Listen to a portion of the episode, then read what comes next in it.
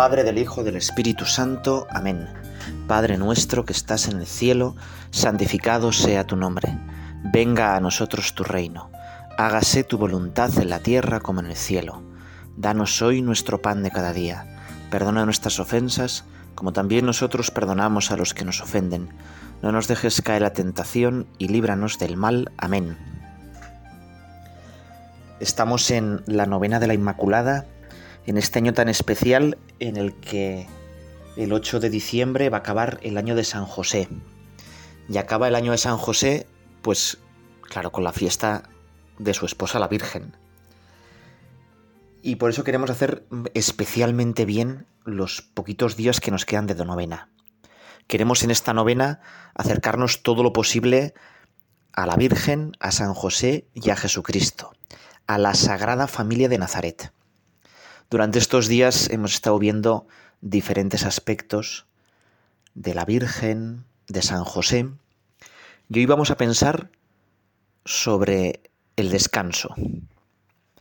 Y dirás, bueno, ¿y qué tiene que ver esto? Y es que la vida de la Sagrada Familia de Nazaret fue una vida honesta, tranquila, y una vida en la que santificaba muy bien el descanso, en la que cumplía muy bien el tercer mandamiento. Santificarás a Dios sobre todas las santificarás las fiestas, perdón. Y cada vez es más complicado descansar. Más todavía, cuando descansamos, a veces nos cansamos más. Este mandamiento, el bien que protege, es el bien del descanso. Y hoy queremos pedirle a la Virgen María de San José que nos ayuden a descansar. La verdad es que creo que si me estás escuchando, lo estás haciendo con el móvil. El móvil es uno de los mayores ladrones de descanso que hay. Seguramente tendrás casi todas las notificaciones desactivadas y a veces tienes que dejar de seguir a un montón de personas y cuentas en las redes sociales, pues porque había demasiado ruido ¿no? en las redes sociales. Quizá también estás tratando de luchar contra la tentación de revisar el teléfono nada más despertarte o con el, contra el peligro de irte a la cama y pasar pues ahí largos ratos mirando tonterías, ¿no? Bueno, curiosidades, cosas que quizá no sean malas, ¿no? Bueno, gracias a Dios. ¿eh? Pero que no nos quitan más que tiempo para descansar. Hoy en día esto es tan importante que hay todo una tendencia, el mindfulness, que es, oye, céntrate en lo que estás haciendo. Y muchos lo enfocan como una, bueno, una especie como cosa oriental, ¿no? Bueno, nosotros, pues, mmm, tenemos, no tenemos mindfulness, nosotros lo que tenemos es ratos de oración, ratos de, escapar contigo. Fíjate que, no sé si te ha pasado, eh, hay una aplicación para desconectar del móvil, ¿no? Es casi como una ironía. Te descargas una aplicación para poder desconectar del móvil. Y no sé si te ha pasado que cuando necesitas vacaciones te vas a sitios lejos, recónditos, pensando que allí vas a descansar fenomenal y total vuelves más cansado, ¿no? más cansado. ¿Y qué te podemos hacer? ¿Qué podemos hacer? Bueno, pues mira, Dios nos llama a vivir en comunidad. ¿eh? Pero esa comunidad, pues a veces está un poco rota. Debemos glorificar a Dios en un mundo manchado por el pecado. Y por eso, pues las cosas tienden a atraparnos y a convertirse en nuestro tesoro, igual que Gollum tenía un tesoro en el Señor de los Anillos, ¿verdad? Pues uno puede engancharse a mil tonterías, ¿no?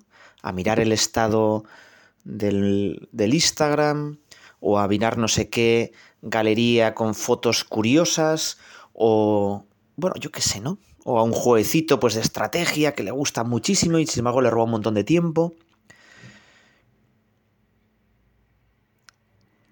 Y esto, claro, el problema es que nuestro estamos hechos en el Génesis dice que estamos hechos para el descanso, el descanso final, que es el cielo.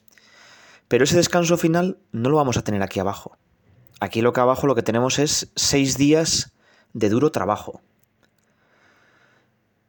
Y claro, muchos piensan que lo que habría que hacer en este mundo tan complicado es la opción benedictina, retirarse del mundo. Y ciertamente algo tenemos que retirarnos del mundo.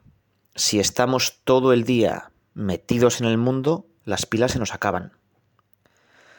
Y por eso tenemos que recuperar la disciplina olvidada del silencio y del retiro. Tenemos que tener tiempos a solas con Dios.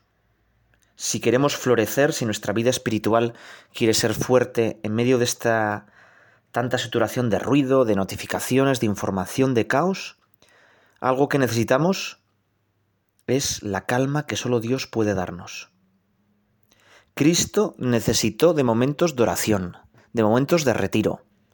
Se va 40 días para iniciar bien su misión a la mañana se levanta muy temprano y se pone en oración. Después de hacer el gran milagro de los panes y los peces, dice que se retira esa noche a orar, hasta muy tarde. Y la noche antes de morir, tiene una oración prolongada de varias horas en el huerto de Getsemaní. Tú y yo necesitamos más momentos de oración. Al final nuestra vida vale lo que vale nuestro mundo interior, lo que vale nuestra relación con Dios, lo que vale nuestra oración. Y ahí San José y la Virgen, en esa vida pues tranquila, normal, pero llena a la vez de actividad y de buenas obras de Nazaret, nos pueden ayudar. Yo imagino a la Virgen y San José siendo profundamente contemplativos, contemplando todo el rato al niño Jesús, pero a la vez en una actividad enorme, haciendo el bien, siendo verdaderamente contemplativos en la acción. El silencio y a veces la soledad son necesarias en algunos momentos de nuestra vida y nos ayudan a minimizar las distracciones. Por eso, qué importante es que, bueno, pues que no estemos por ejemplo, rezando con el móvil. Bueno, ahora rezas con el móvil, ¿verdad? Escuchando esto, pero que el móvil nos sirva de ayuda y no de estorbo para rezar. Fíjate que hay un pasaje muy bonito, que es Elías, que Dios le llama en el monte Oreb a escucharle, a Elías. Y entonces llega allí el volcán, pero Dios no estaba en el volcán. Lleva el huracán, pero Dios no estaba en el huracán. Lleva el aguacero y la borrasca y Dios no estaba allí. Dios no estaba en el ruido, en el fragor, en lo espectacular. Y sin embargo llega una brisa suave y en esa brisa suave Elías reconoce el susurro de Dios, la voz de Dios. Bueno, aquí tenemos como dos enseñanzas. Dios habla en el silencio, en el susurro. Hay que estar atentos para escucharle. A veces tenemos tanto ruido que solo escuchamos lo políticamente correcto, lo que se lleva, lo que está de moda. Conocemos tan bien las noticias, estamos tan informados de todo, que a veces se nos olvida lo más importante. A veces, como se suele decir, lo urgente nos quita lo importante. Yo imagino que Jesucristo, la Virgen, San José, hombre, pues sí, sabrían más o menos las cosas grandes, ¿verdad? Pues sabrían que Octavio pues se hizo emperador y que luego le sucedió su hijo Tiberio. Bueno, pero no estarían al cabo de todas las comidillas ¿eh? y de todos los acontecimientos menudos de la historia, ¿no? Ellos se dedicaban a lo suyo. Y eso es lo que también tú y yo ¿eh? podemos hacer. Y además, Dios está en el susurro en las cosas pequeñas. A veces pensamos que para descubrir a Dios necesitamos cosas gigantescas, cosas grandes. ¿eh? Pues no. Vamos a intentar descubrir en esta novena en las cosas pequeñas.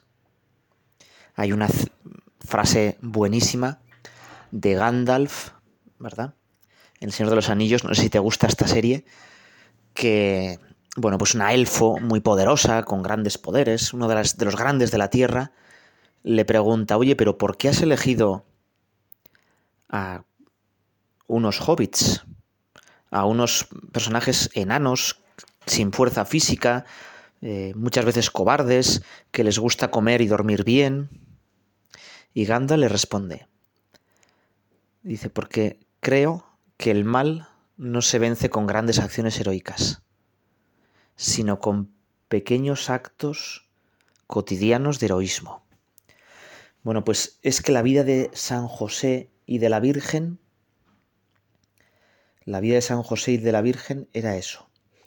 Muchísimos pequeños actos cotidianos, corrientes de heroísmo, de amor, de entrega, que fueron preparando el gran acto de la redención.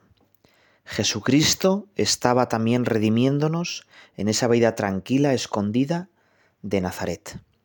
Vamos a pedirle que nuestras familias se parezcan un poco a la Sagrada Familia de Nazaret, que nosotros también sepamos encontrar momentos de silencio, de tranquilidad, de contemplación, unidos a Jesús, a San José y a la Virgen María.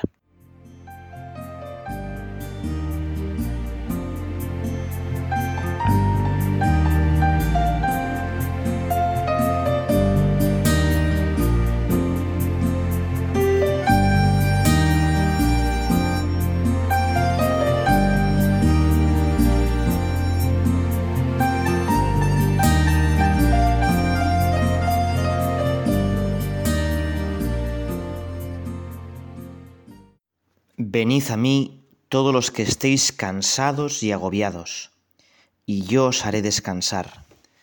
Tomad mi yugo y aprended de mí, que soy manso y humilde de corazón, y hallaréis descanso para vuestra alma, porque mi yugo es llevadero y mi carga ligera. Bueno, fijaos que al final descansar, descansamos en Dios. Hay muchísima gente que quiere descansar yéndose a sitios lejanos, haciendo cosas extraordinarias, visitando lugares exóticos y solo acaba mucho más cansada. Porque el principal secreto para descansar es la humildad. Hay que descansar de mi yo. A mí lo que me cansa son mis pecados, mis mediocridades, mis mezquindades. Y por eso tenemos que aprender a descansar con San José, con la Virgen, con Jesús, precisamente porque era una familia humilde. ¿Y qué quiere decir eso? Pues que lo que más me cansa es que siempre me estoy poniendo yo en primer lugar. Por eso para poder descansar en el Señor pues lo primero es decirle, mira Señor, tú lleva las riendas de mi vida, tú sé el arquitecto de mi vida y yo te ayudaré. Y precisamente muchas veces hacemos al revés. Le decimos al Señor, mira, eh, yo tengo todo perfectamente planeado para mi vida, yo sé perfectamente lo que quiero hacer con mi vida y tú vete ayudándome yo te rezo y tú a cambio pues me concedas aquello lo que yo quiero. Y eso, pues en primer lugar, nosotros solemos querer bastante mal. Dios tiene preparado para nosotros cosas mucho mejores que la que nosotros queremos. En segundo lugar, Dios no es como una máquina de Coca-Cola, ¿eh? que tú le metes una moneda y sale una Coca-Cola no rezamos para que Dios nos cumpla lo que yo quiero, sino que rezamos para que mi voluntad se identifique con la de Dios. Lo decimos en el Padre Nuestro. Hágase tu voluntad, hágase tu voluntad. Y además, fíjate que, imagínate que te han regalado un Ferrari y el mejor conductor de Fórmula 1, ¿no? pues Lewis Hamilton, te lo ha regalado. y tú le dices, a ver, venga, Lewis, ponte aquí de copiloto y vete diciéndome, pues, cuándo cambiar las marchas. Hombre, lo mejor sería es que dijéramos, bueno, yo llévame tú en el Ferrari, que vamos a ir muchísimo mejor, mucho más rápido. Pues con Dios pasa algo parecido. Muchas veces le decimos a Dios, venga, tú, ayúdame. En vez de decirle, coge tú el volante de mi vida, lleva tú el timón de mi vida. Hay una parábola que dice así, todo el que escucha las palabras que acabo de decir y las pone en práctica puede compararse a un hombre sensato que edificó su casa sobre roca. Cayeron las lluvias, se precipitaron los torrentes, soplaron los vientos y sacudieron la casa. Pero ésta no se derrumbó porque estaba construida sobre roca. Al contrario, el que escucha mis palabras y no las practica puede compararse a un hombre insensato que edificó su casa sobre arena. Cayeron las lluvias, se precipitaron los torrentes, soplaron los vientos y sacudieron la casa. Esta se derrumbó y su ruina fue grande.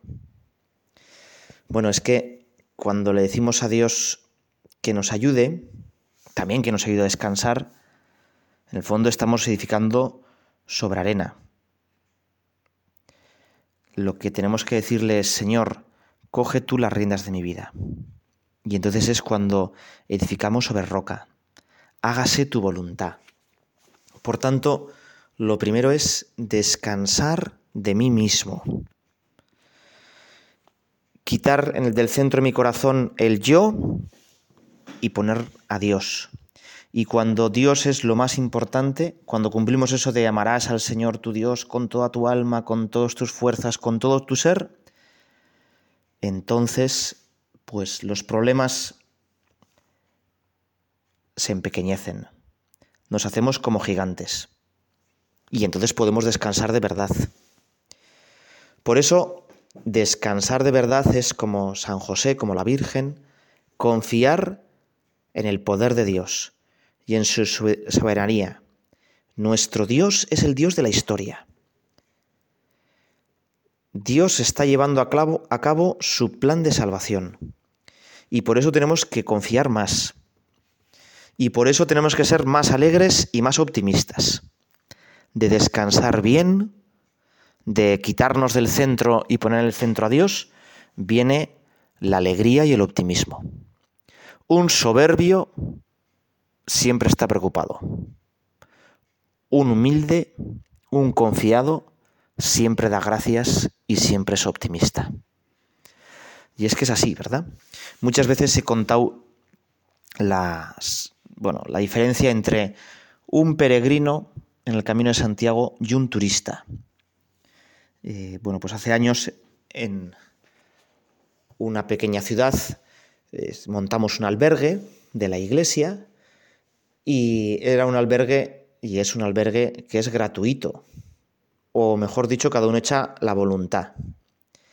Y entonces ahí veías la diferencia entre una persona que va por la vida de peregrino y una persona que va de turista. El turista lo que busca es coleccionar sensaciones, darle gusto a su yo. Y por eso, pues todo le parece poco, nada es lo suficientemente espectacular. Tiene unas expectativas tan altas que nada le llena del todo. Y para conseguir esas experiencias lo que hace es pagar. Aporta dinero para que él, su yo se satisfaga. Y entonces, claro, bueno, albergue le parecía pues cutre, feo, viejo, la ciudad le parecía pequeña y los grandes monumentos artísticos, comparado con otros, bueno, no eran nada novedosos ni llamativos. Y siempre se estaba quejando. Y en cambio, el peregrino no lleva prácticamente dinero. Todo lo que le dan es un regalo y por tanto agradece. Y va más despacio. Descubre en cada rostro, en cada rincón, un auténtico regalo. una ocasión para dar gracias y para experimentar la misericordia de Dios. Nosotros, tú y yo, tenemos que ser peregrinos. Y es que somos peregrinos del cielo. Somos peregrinos hacia el descanso definitivo que es el cielo. Y muchas veces en casa con los demás vamos exigiendo, es que me han dicho, es que me han hecho, y vamos comprando muchas veces el favor de otros. Somos como turistas. Tú y yo vamos a pedirle hoy a la Virgen, a San José, que igual que ellos fueron peregrinos hacia Egipto y luego cuando volvieron hacia Nazaret, nos enseñen a ser más agradecidos. Se lo pedimos así al Señor en este segundo rato de oración.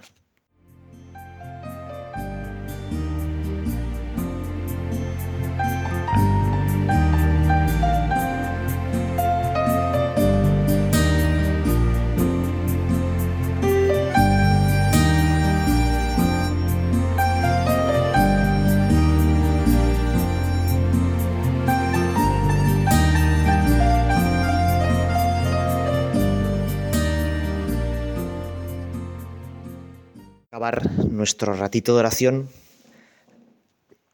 con nueve ideas, nueve ideas para descansar y descansando aumentar nuestra relación con Dios. Descansar como la Virgen, como San José, como la Sagrada Familia. Y es que muchas veces, como venimos diciendo, el problema no es descansar, sino que nos cansamos por nosotros mismos.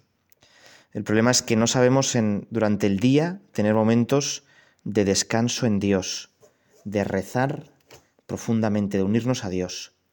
No tenemos el domingo como el día del descanso, de desconectar, dedicarlo a Dios y a la familia.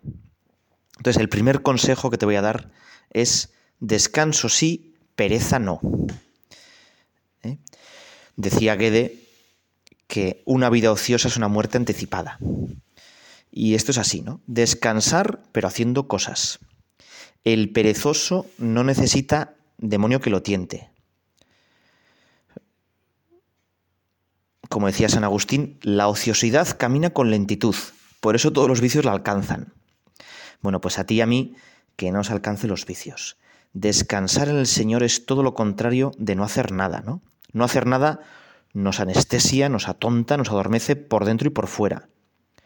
No sé si experimentó alguna vez, pues el mal humor que se te pone, la flojera que te entra después de un día tirado en el sofá viendo la tele, ¿no? O mirando tonterías en el móvil. Y encima te entran ahí todas las tentaciones, ¿no? Bueno, pues nosotros descansar, pues sí, necesitamos descansar. Un arco que está siempre estirado a tope se rompe. No puede ser que no descansemos. Un jugador de fútbol que juega todos los partidos se rompe. Te voy a poner una gota que los que sabéis un poco de fútbol lo entenderéis enseguida. En las Olimpiadas de Japón brilló con luz propia un chico que jugaba fútbol, 18 años, canario Pedri. Bueno, un talento increíble. Y la verdad es que jugó muy bien. Y entonces les convocó el seleccionador para la Eurocopa, también lo hizo muy bien. Pero claro, ese año llevaba 80 partidos, que es una cifra bastante alta. ¿Qué ha pasado? Que al empezar la nueva temporada se ha roto. No hay cuerpo humano que aguante eso. Bueno, pues nosotros necesitamos descansar. Pero descansar no es no hacer nada, es cambiar de ocupación. Jesús descansaba y se los llevaba a un lugar apartado para reponer fuerzas a los apóstoles. Pero descansaba, pues, haciendo cosas interesantes. Jesucristo aprovechaba para hablarles de la iglesia, para confirmar a Pedro en en el primado de la iglesia. Y por eso a descansar también se aprende. Y el segundo consejo es, por, hazte un horario. Un horario como dirían los chavales, que mole. Un horario en el que haya momentos en los que lo te lo pases bien. Que no sea una cosa draconiana, espartana. Había un obrero en la antigua Unión Soviética, Stajanov, que tenía el premio de sacar carbón, porque creo que en alguna ocasión trabajó 18 horas al día durante una semana los 7 días, ¿no? Bueno, pues no se trata obviamente de eso. Tenemos que tener un horario pues flexible, pero un horario. Y qué importante es tener una hora para levantarnos, una hora para acostarnos, y si somos fieles a ese horario, descansaremos mejor, aprovecharemos mejor el tiempo que tenemos. No puede ser que diga, no, tengo toda la mañana, y entonces tengo toda la mañana y por eso no hago nada. No, pues ponernos un horario. Y hay tiempo para todo. Otro de los grandes eh, refranes es un tiempo para cada cosa y una cosa para cada tiempo. Y dentro de ese horario, pon a Jesús en el centro de tu vida. Reserva ratos de oración. Concreta un tiempo cada día para hablar con Jesús. No puede ser que recemos solo cuando cuando ya sea lo último que tengamos que hacer y ya si no me consigo dormirme pues rezo un poquito. No. Y a ser posible rezar, sacar tiempo para rezar delante del sagrario. Está muy bien que reces escuchando esto, ¿verdad? Pero saca tiempo. Verás que eso te descansa más que estar en una playa paradisíaca. Cuarto consejo, y lo decíamos en la, segunda parte de la meditación. Cuarto consejo, para descansar bien, date a los demás. Lo que más descansa sin duda es no pensar en nosotros mismos. Cuanto más amamos a los demás, menos tiempo tenemos para pensar en nuestras tonterías. En que si me hacen caso, me miran, no me miran, me valoran, todo eso nos enreda y nos cansa muchísimo. Por eso, descansar con los demás, con los amigos.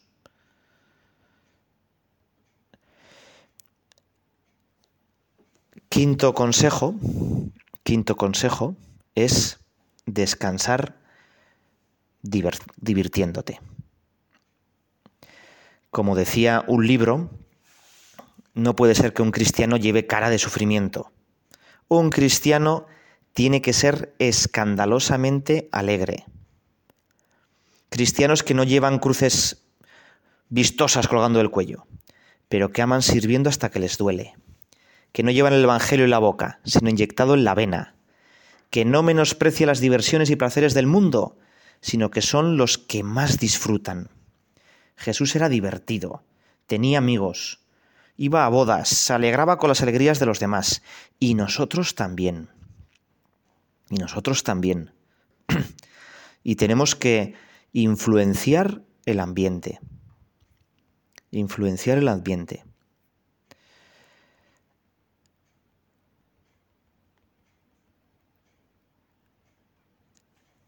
Y otro consejo es que podemos descansar cuidando también la casa común. Como nos decía el Papa, estamos llamados a hacer del planeta lo que Dios soñó. Y en nuestro descanso también tenemos que descansar cuidando el planeta. Estamos acabando ya nuestra meditación. Solo te voy a dar dos consejos más. Dos consejos más para descansar. La primera es lee, fórmate. Como decía Santa Teresa de Jesús, no leas y serás conducido. Lee y conducirás. Una forma muy buena de descansar es leer. Alguna cosa que nos entretenga, que nos forme. No tiene que ser, ¿no? Una tesis doctoral o. No, lee una cosa pues que sea divertida. Pero lee. A veces las pantallas nos están atontando. ¿Eh? No digo que no se pueda descansar también viendo una buena película, ¿eh? con unas palomitas y. ¿eh? Pero qué bonito sería leer. Y por último, descansa, como venimos haciendo en toda esta meditación, descansa en manos de la Virgen María. Deja tus propósitos en manos de la Virgen. Acude a ella en todo momento. Cuando necesites recomenzar, cuando estés muy cansado, cuando no te han salido las cosas, a descansar en ella. A Jesús se va y se vuelve por María. Una madre nunca desoya un hijo. Nunca mira para otro lado o se hace la indiferente. No hay nadie más empeñado en que seas feliz, en que llegues al descanso eterno, que la Virgen María. Ella lo hace todo más fácil. Pégate a su lado. Métela en el fondo de tu corazón y verás cómo ella es tu descanso. Ella te lleva al descanso eterno. Dios te salve María, llena eres de gracia, el Señor es contigo. Bendita tú eres entre todas las mujeres y bendito es el fruto de tu vientre Jesús.